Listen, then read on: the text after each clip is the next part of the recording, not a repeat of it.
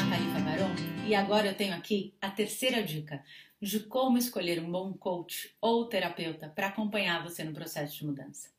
Eu falei que não existe a pessoa certa, existe a pessoa certa para você. Então não existe o coach ou o terapeuta perfeito.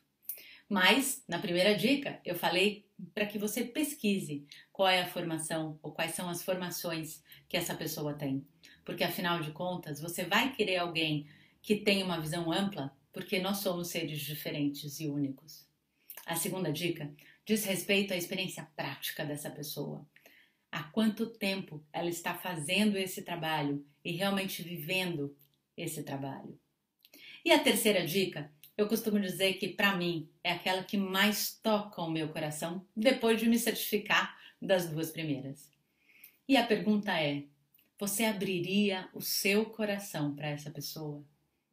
Você tem empatia por ela? Você gosta do jeito dela falar, olhar, é, se mexer, se comportar? Você gosta do som da voz dela? Isso, você tem vontade de realmente abrir o seu coração para essa pessoa? Porque afinal de contas, um processo de coaching ou de terapia é um processo íntimo, pessoal, delicado, que você vai querer se assegurar de ter uma pessoa acolhedora, simpática, alto astral, porque ninguém merece alguém de baixo astral. Será que essa pessoa combina com você? Então se pergunte isso.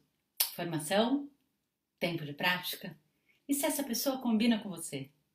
E depois, o próximo passo é agir, é realmente se colocar em primeiro lugar e testar. Não existe profissional perfeito, não existe técnica perfeita. Existe, na verdade, alguém que combine e queira, junto com você, te acompanhar na jornada do autoconhecimento para dentro do seu coração. Então eu desejo uma ótima sorte para você, um bom caminho para que você escolha, sim, alguém para te ajudar no processo de transformação, porque saber pedir ajuda é sinal de maturidade.